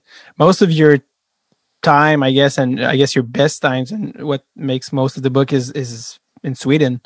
Uh, and it's funny when you got traded to, to that team, you ended up having like 50 points and 34 games. But what really astonished me was the 117 penalty minutes, and I was like, what happened there? No, you know what happens is is when you get like misconducts, they really go add up quickly. Because I remember So 10 looking minutes? at that too. Yeah, you'll get like if if you get like a, a you know t- a couple ten minute misconducts, they would hand out. I mean, Sweden was like you'd get and and the thing that's like crazy is that it would never affect anything because like you'd get a ten minute misconduct when the game's over. So Right. like, what what difference does that make? But they would always they, they handed out misconducts for fucking everything. Like, oh, okay, that's the that's crazy. the thing. yeah, yeah. I don't think I was. It. It. I think it looks way worse. There was not like because there's not that much going on Fighting on. all the time. Yeah, yeah. there's yeah. there's no there's no fighting. I don't even think you could like. I think if you fought, you got you like get suspended for a game or something. I, I Right. forget. No, nobody was really fighting over there.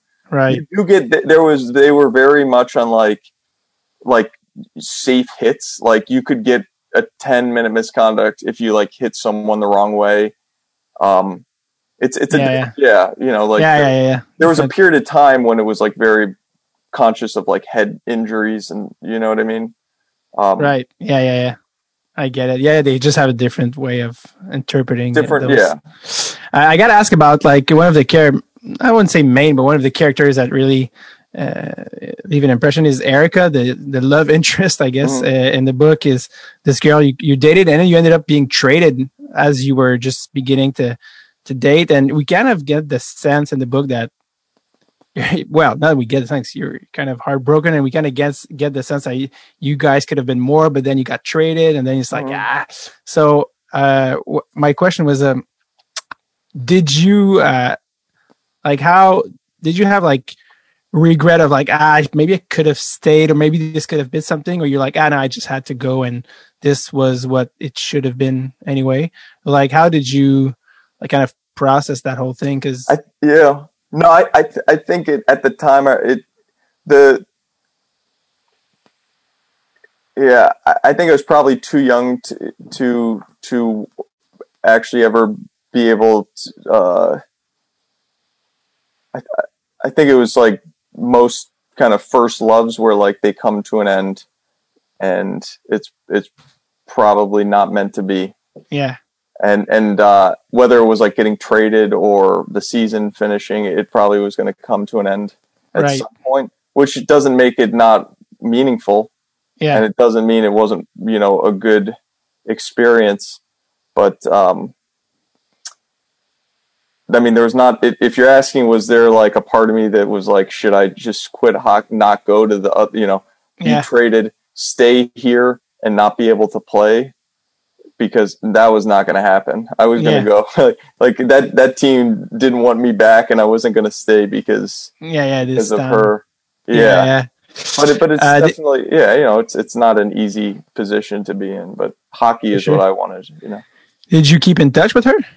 For yeah. Well, I was over there, and then for a little bit afterwards, when when I came back home. The problem is when I that those two towns were they were very far away. Like Yeah, you know it's it's like uh the, sweden's not that big but it's like very very long. north south yeah, Yeah. and and this it was a, it was a big difference um so it was it wasn't that easy to you know you can't really visit someone Did, do you know? Do you know what she's become? Like, is she like married and have like four kids now? i don't know probably i haven't I, no i haven't kept in touch when was the specific like moment where you thought you had the idea for the book like hey this this is a book like did you know before going over like hey i'm gonna have a journal and write a book or when did kind of that idea pop up No, there was no journal. There was no idea. I was never into writing. It was, I would say,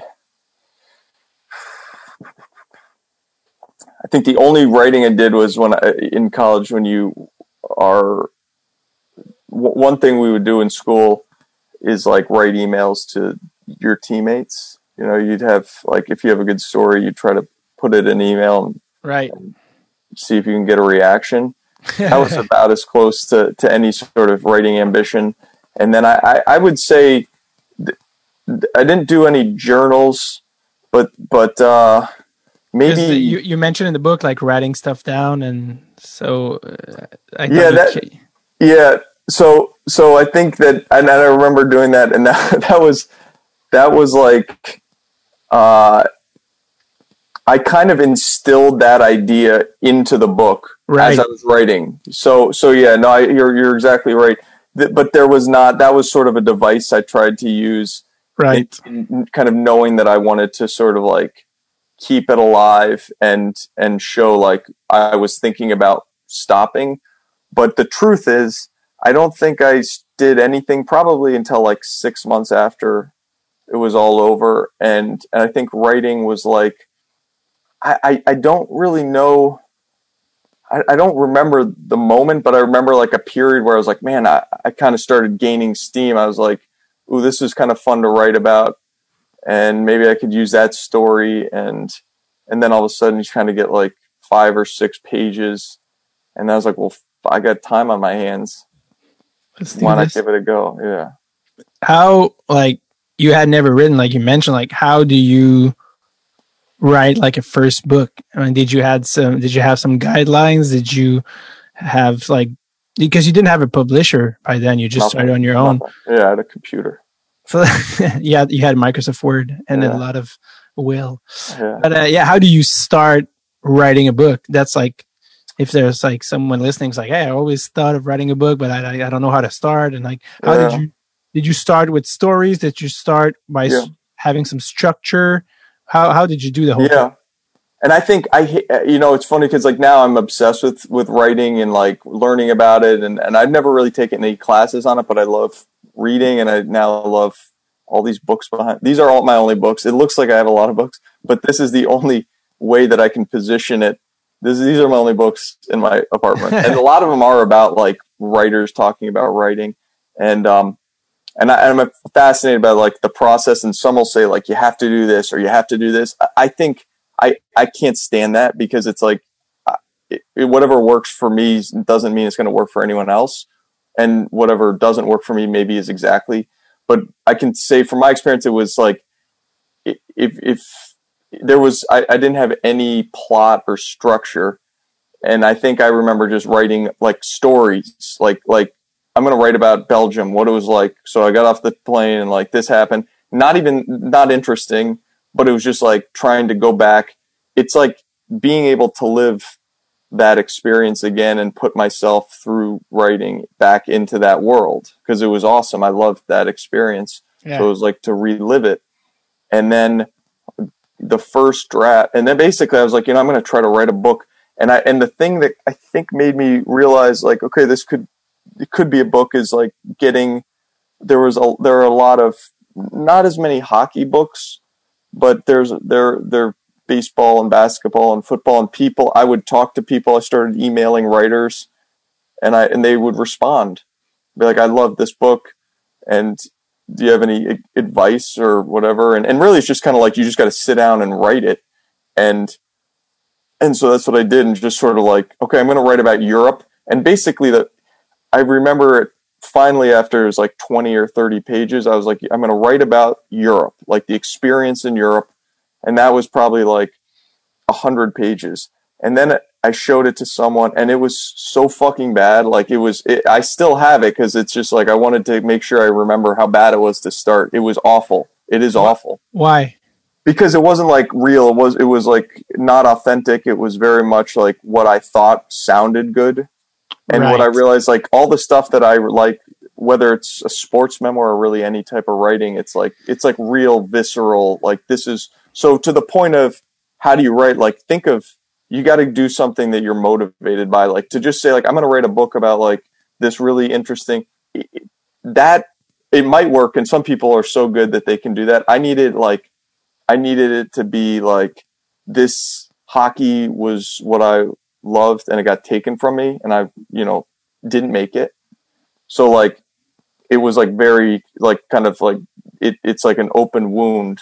And so it's trying to figure out like what was it about the game Right. that I like. So I realized I'm writing stories about being in the locker room. I'm writing stories about, and then I basically got the Europe part down. I was like, well, there's some good stuff in college. Maybe I'll write that stuff. And then I was like, well, shit, if I got all that, I might as well just write the shit that happened before college. And then I kind of was like, well, I guess that's the flow of it. to kind of get the whole experience because it does sort of lead and and there if you read it like there's nothing that that was pretty much kind of how it worked. It was basically like writing the end first. That's not by design. That was just sort of the first stories that were freshest in my mind. What What did you find the hardest about writing a book that you, of course, couldn't know? You hadn't written any book in your life by then. So, was the, what was the hardest part of writing a book? You know, that you're like, oh, I didn't know about.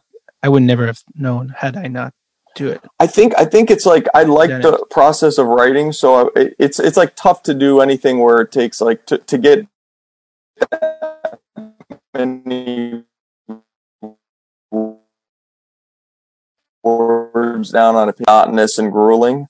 But if you want to write, it's it's like it's actually what you enjoy. Like you kind of go into like a trance. So that that the the process that I didn't know that I think is the answer would be getting published. That's a whole nother, that's, that's something that's like, you know, you have a book and you're like, I, I got a book. Like, I'm really good. Look at me. And then, and then trying to figure out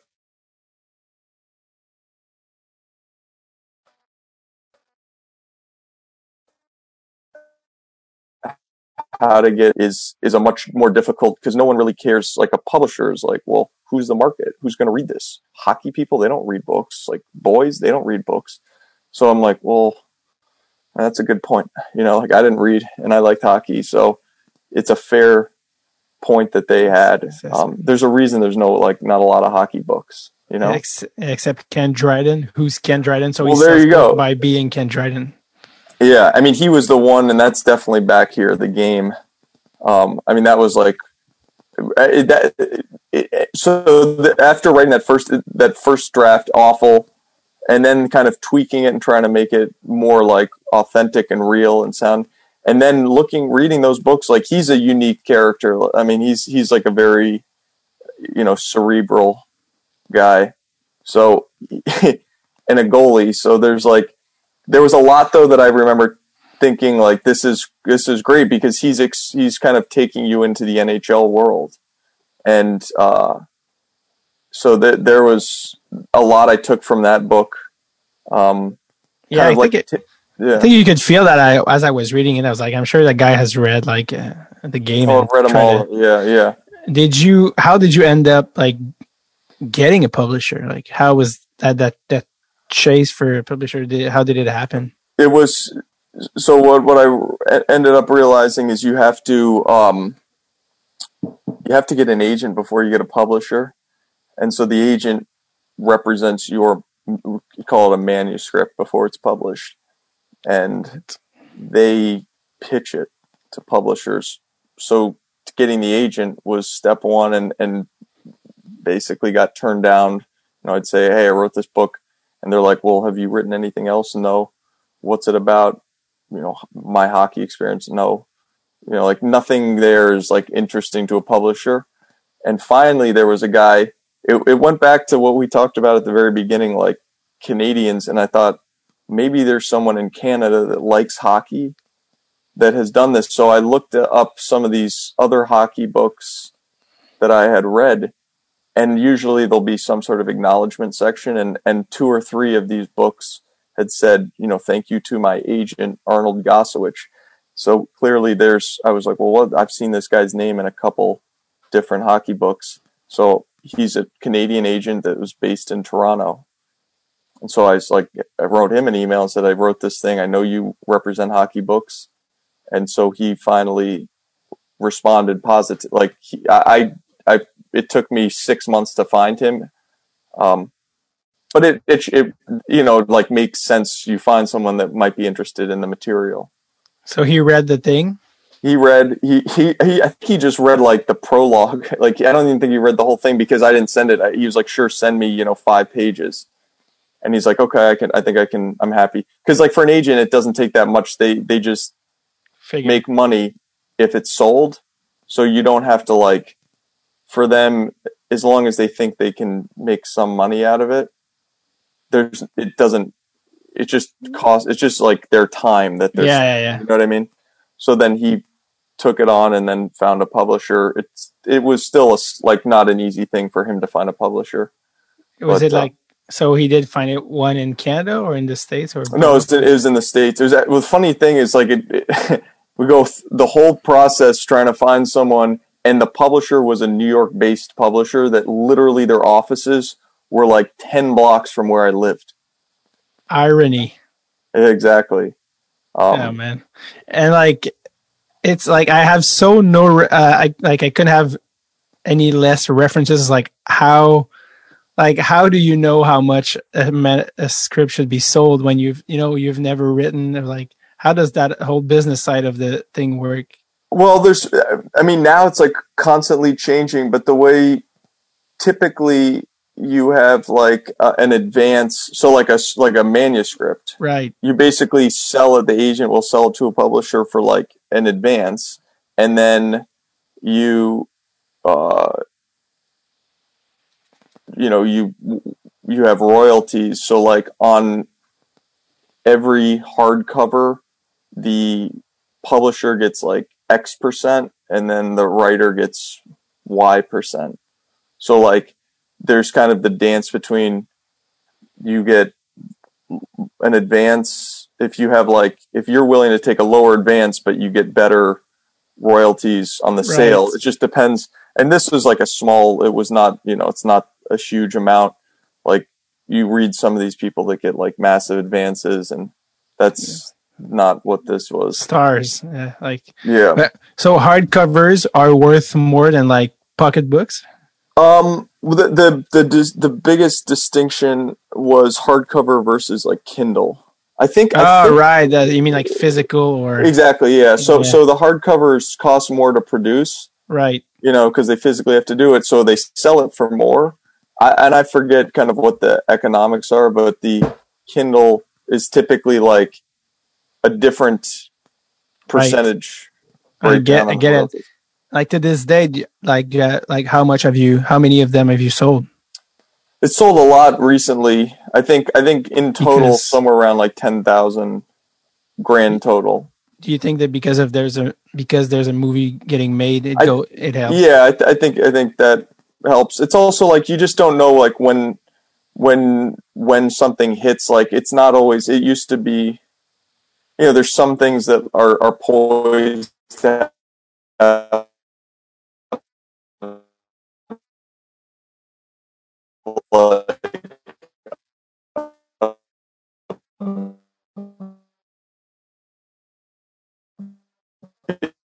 big splash Four almost years. four Yeah. or five years. So it's like Ten ten thousand is quite impressive, though. Like, uh, uh, are you proud of that? for a Like, hockey book. yeah, Yeah, I'm, I'm just glad I, I like doing. I mean, to me, it was never to be about like uh, you know. To me, it was just like I liked writing. It was fun to do it, and it was. It probably I didn't want it to be the last thing I did. You know, it wasn't like I want to write a hockey a book about hockey and that's it. So yeah, yeah. I don't. I think it was the expectations were really never like having a number in mind. It, it's more like just. I think in Quebec, like three thousand is called a bestseller. But it's also So- like over what period of time? Like uh, Yeah. you know, ten. It's it's been a long time for mine, so I don't know how. You know, some books some books sell ten thousand in a day. You know what I mean? Yeah, like there's there's stuff that so so it's all kind of very relative, but it was never like something for me. It was like, Like- let's just get a book published. did the publisher like cha- what's what like what's the um did they have you change anything or do they what, what's when they they take the the the script do they go all right you're gonna take that out you're gonna do this you're gonna do that like what's the their feedback before actually publishing what you've written Yeah, they they asked me. I can tell you exactly what it was. they uh, I had the word in dialogue. Uh, the word retard. right So I had said in there was there was there was a a piece of dialogue where one character calls the other a retard, and they and and they're like, you know, I I, I suggest you take another look at it. I was like, that's fair. You know what? I'm not. This is. Yeah. I'm not. I don't want to. I can see how that's. There's just going to be offensive out of yeah. context. Yeah, it, it's not. It, there's no reason to have it. I can come up with another word. There's tons of other words that are more are what I'm actually trying to say. You know, right like dipshit or so, something that's like so that was that was it. That was it. They they were like, you know, why don't you take another look at this? It's like that makes total sense. I'll change that word. And and honestly, I don't think I changed. Like there were spelling errors, and there probably still are errors in the book, but but there was never. They were pretty hands off, and that's kind of the one of the things that I liked about. It's it's not necessarily a good thing, but I like the fact that they didn't make me change a bunch of shit. But I was wondering, like, would they like have someone go over and go, "All Yeah. right, no, you have to change this, and I think you should have written this that way, and you should structure the story differently, blah blah, all that stuff." But not a, No. that happened. I mean, I'm sure that happens in other. Uh, that definitely happens in other books, and I think uh, the editor I had was pretty hands off. I, I don't. I didn't really ask for that much, and and I remember thinking honestly, once I wrote it and I was happy with it, like I had done a bunch on my own, like changing and revising. Like I said, that first draft sucked. Then I was like, oh, I'm gonna add this. I think this will be good. And then I remember thinking, I was like, this is it. I'm done. I, I don't. I don't really. I'm not interested in any more feedback. And Right. he didn't really give that much. I, I'm sure if I'd asked, like, what do you think? You can always find someone that wants to change it, but Yeah, yeah. that was that I'm was ha- pretty much it.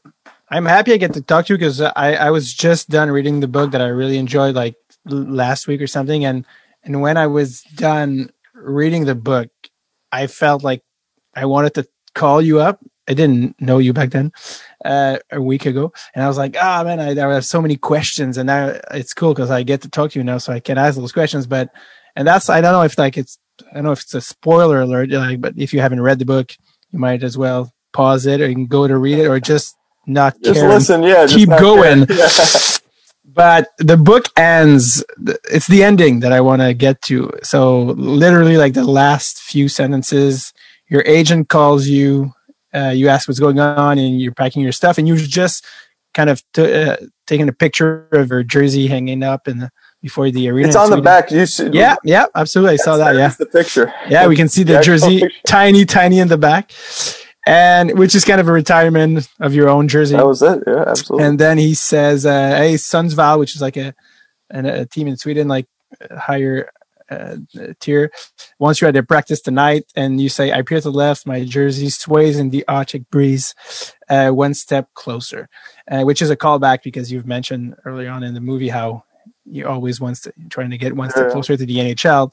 Uh, and and before I get to ask all those questions, what was your thinking with this ending? Because you know a lot of the times the, the books or whatever they want to have some closure, like, uh, and then you leave it kind of open at the end. And what was your yeah your your thought process of like deciding to go with that ending? What did you want to say? What was the the whole thing behind it? Uh, yeah, when you decided Yeah. to finish, and, finish and and you know it's like t- t- you're asking about changing that was probably the one thing that i again not not really any input for not from the publisher or, or editor but that i remember thinking i want to spend a lot of time on trying to figure out what the ending is so that changed a lot and i think it was and this is like any ending it was there's going to be what actually happened there's going to be what you wish happened that maybe you can say, oh, this is what happened. I'll put this in the book.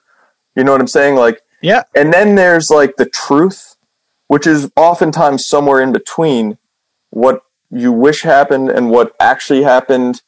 And I remember thinking that's probably like, what's the actual truth here? Like in this ending of the, of this like hockey, you know, misadventures of a hockey fanatic. And it was that to me was trying the best way to capture what I felt and what the end of the story is, which is not really having real closure, having some sort of hope live on, but not actually ever, you know, finding out what comes of it. Because Right. I mean, that was that was it. That was the end. Um, and so I, I think it was like I'm trying to. It's never just like I, I- you know you can't really ex- I can't explain it. I'm just trying to like put into into words in the book sort of Right. what the truth was for me. It's so funny because I had such a different interpretation of it. Oh, Uh, really? before I get to, I get to tell you what. Well, that's I- your I-. That's that's fair enough. Like, that's that's that's a, want. that's a that's the thing with art, right? You, so Yeah, exactly. Some That's- things out there, and then it's not yours anymore. But so did so did Sun did was it true that a, that a higher tier team actually called? Or Yeah, I mean, it, it, so so the so what the the facts. So Yeah, back yeah, to yeah, like what actually happened. There was, uh, yeah, that it, it was not while I was retiring it, but there was an opportunity to finish the. So this is a team that at that point I don't know where they are now, but it was it was uh, it was like a level above where I was playing. So it would have been like a new, you know, a step up and it it was very close. So like we used to go, there'd be guys that would go back and forth, and so it was sort of like this is the team that provides like the next uh, step closer. I mean, it's still very very far from from the NHL, but was like, it was it Allsvenskan or was it the one underneath? Yeah. So it was Allsvenskan, which is just beneath uh, the SHL, which is the top Swedish league. Correct. Yeah. Yeah. And and um, it was it. So rather, it, the, it was basically like you could go practice, finish the season um, with this team, and and I can t- I could tell like halfway through the final season I was there. It was like if I keep if I keep doing this, I'm probably not going to stop. And I kind of had to at some point near the end of the season, I, I kind of was like, you know what? I think that I'm, I think I can move on. Like I, I started to talk to friends back home and was trying to figure out like what's, you know, like setting up interviews, getting to talk to people. And I remember thinking I'd done this for three years after college. You know, I think it's time to, like, if, if I don't move on now, it's going to get really, really hard to, to stop Right. and and I kind of had come to this decision like th- this this is it. Um, just just felt right. Yeah, I mean it was not quite as simple as like I I have the answer, but it was like you know Yeah. there's always going to be some sort of temptation, and and I, and then when I ended up going home, so I knew I was like, all right, this guy like, do I want to go practice with this team when this? It was basically like go go over to this team in Sundsvall once the season's over. You practice with them. They weren't in the playoffs, and then and and I was like, all right, you, know, like just just practicing with them's not you know, it's not like I'm going to start the season in August with them. Um, Right. Which, if I'm going to do it, let's let's start a new season with them.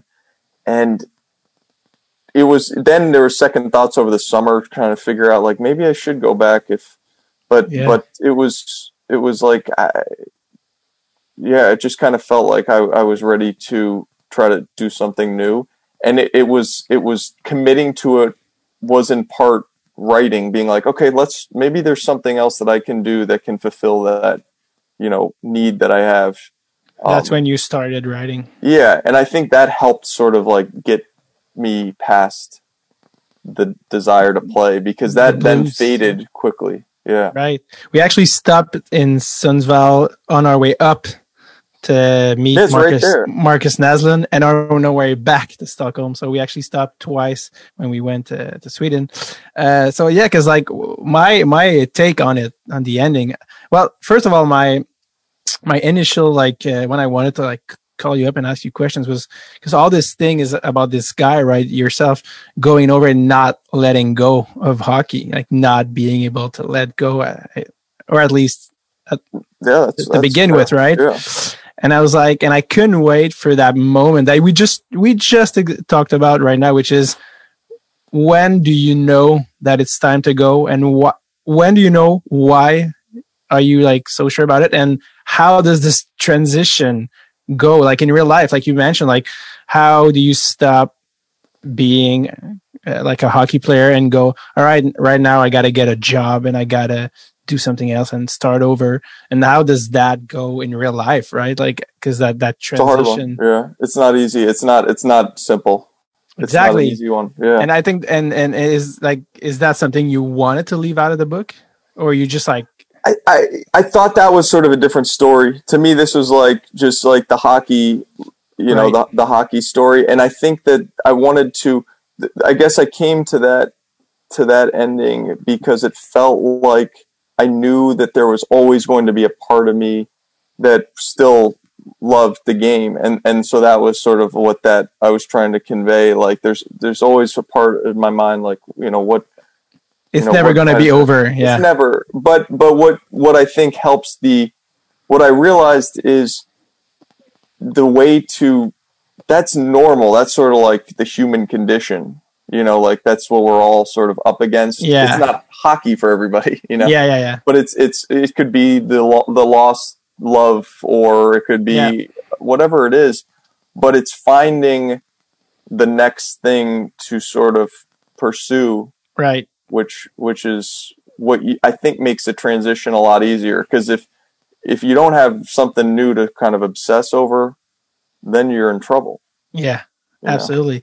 And then I went back to the book after like thinking over and and like rereading those last sentences and my my second take on it was that once you've like kind of retired and your jersey and kind of see your jersey go away you you've decided by that time I'm done and that that last sentence where it says one step closer i feel like this time compared to the previous ones this one is kind of ironic like as if like as if you're actually one step like of course i'm not like i gotta go home and like this No, is that's- over Yeah, no, So that's probably yeah. The cool no, and I appreciate because the the cool thing too is you don't. One of the cool things about writing to me also, and not Yeah. my writing, but when I would read the stuff that I really liked, because that's now like I'm when I find like authors that I that I love, like a lot of the best stuff is very sub.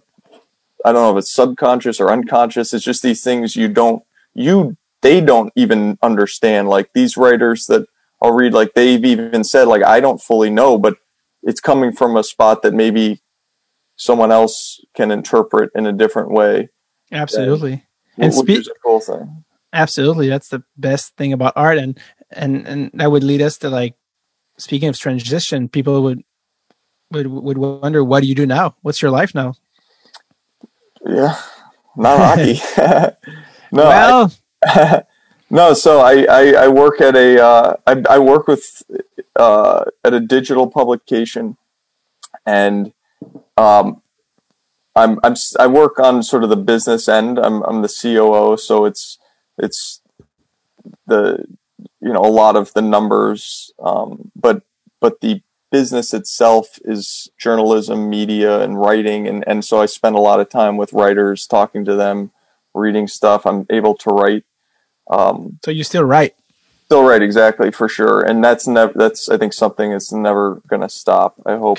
because correct me if I'm wrong, but for a, a, a, a brief period of time, be after the book, the first book, you did get some other job that you, I believe, hated, Yeah, yeah, and then and then wrote a book about that. yeah, yeah. So no, I worked at a bank. I worked at a bank for two years, and I wrote about that. That was the, the Which is- book, Pretty much the opposite of writing, working in a bank. without question. Yeah, it's it's it's uh, yeah, I, it's very very much so. I, I think you're spot on. It's And I, it's- I think I saw in the internet something about like a viral uh, resignation letter that you might have you would have might have written. What's the story behind that? Yeah. So I, I I did in an attempt to find something new. I mean, like writing writing is what I love. It was not going to pay the bills. You know that that book was not Odd Man Rush. The royalties have not been that great for me. But Should have uh, taken a better percentage. uh, the agent. There you go. That's. But um, You'll know for the next book. exactly but but they i ended up at a bank um, and it was very much like you said the not only was is it kind of the opposite of writing because there it's like everything is black and white and you kind of just go in this like numb sort of like monotony which to me is the you know when you're writing it's very much you're in shades of gray and the unknown and so it was it was a great experience to do to write about, but the actual experience itself was was really shitty for me. It was not what I wanted to do, but um, I didn't find that out until I did it. Like most things, you got to kind of do it, and it was interesting, kind of writing from the hockey stuff isn't, you know, that's you're writing about something you loved. This one was coming at it from a different angle. It was more something I loathed, and so it was like, how how can you make that still an interesting story? Um, but but it was it was What's the name of your, your book? it's called Yeah. Discussion Materials. Discussion Materials: Tales of a Rookie Wall Street Investment Banker. Same publisher, different publisher. a different publisher, yeah. Different It was a different publisher. Um, and uh, yeah, I guess Yeah. that would bring us to that to our last question, which is the book Odd Man Rush is about you know finding what you want to do with your life and and you've tried hockey and then investing. Bill, do you now know what you want to do with your life? writing Writing. still, yeah, yeah. Well, that, that's just great. Uh, d- would you like? Have you thought about like through writing, like finding your way back to hockey, or working in a, like trying to find your way back to hockey in some way? Even- I, you know, you know, it's funny, and I was just trying to because because you when you were asking, some, I had a thought, and then it slipped my mind. But I remembered uh, everything I've done since hockey has actually very much been related to like I owe everything to hockey. The job I have now was the guy that runs it is Canadian, and he and I kind of met him not not because I played hockey, but because there was like that sort of connection. He from Ottawa and and he he actually helped with with uh, publishing an excerpt of Odd Man Rush really? in a magazine he worked at. So um, I feel like hockey's always going to be a part of it. I don't know. I'm pretty open. Like I, I just know it's it's it feels like I'd be open to anything. Hockey's always like I realize like even if I'm not playing it, it's going to be something I love and when I want to watch it now and sort of talk about it. I love like talking about. it. It's fun to talk with you about it, but I think it's just a matter of like you know focusing on what you want to do, pursuing it, and you know it's not like it's easy necessarily making it and, and writing um, as a profession, but it's I think you just kind of do it and and you see where it leads. But yeah, it'd be cool to always like it, I, I always find myself like that was the difficulty with the bank is that there weren't people that I could relate to that you know I'm not saying everyone had to have played hockey, but no one you know I, I couldn't really find common ground with I with those that. people. So I, I know. I it reminds me of my college years before I got to comedy. So I'm like, yeah, I, I, re- I relate to that. Uh, Bill, it's all. It's been almost two hours. Wow, thanks thanks for your time. I, I hope uh, I, I told you one hour, but we kind of busted there because it was interesting. But I hope you had is a good time. I had a great time. This was so much fun. Thanks for coming on. Um, and I hope you get. I, I'm sure there's some job for you at MSG on some sort of level. And uh, I hope the next time I get to New York City, which is one of my favorite things to do, we get to go and see and watch uh, a Rangers I hope so too. Absolutely. who just drafted. Montreal native. I know. Thank you guys for producing him. We're excited. You guys won a lottery you were not supposed to win, and that is just fine the way it is because you're gonna get some cup in the next four to five years so. with Panarin and all those guys. God damn it! Thanks for coming on, um, uh, uh, Bill, and stay on for a second so we can finish the recording. Absolutely. But thanks for coming on, man. Thank you so much. It was a lot of fun, and and absolutely let me know when you're here, and I'm I'll, Do the same next time I'm in Montreal. all right, thanks.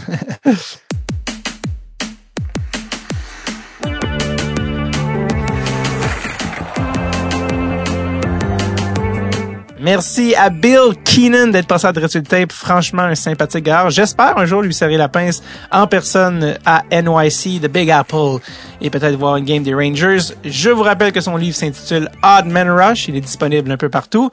Vous pouvez également dès maintenant écouter les prochains épisodes de Dressel Tape. Ils sont déjà disponibles sur Patreon. Je vous dis à la semaine prochaine. Take it away, Bobby! Now! Yeah, now! Okay, bye!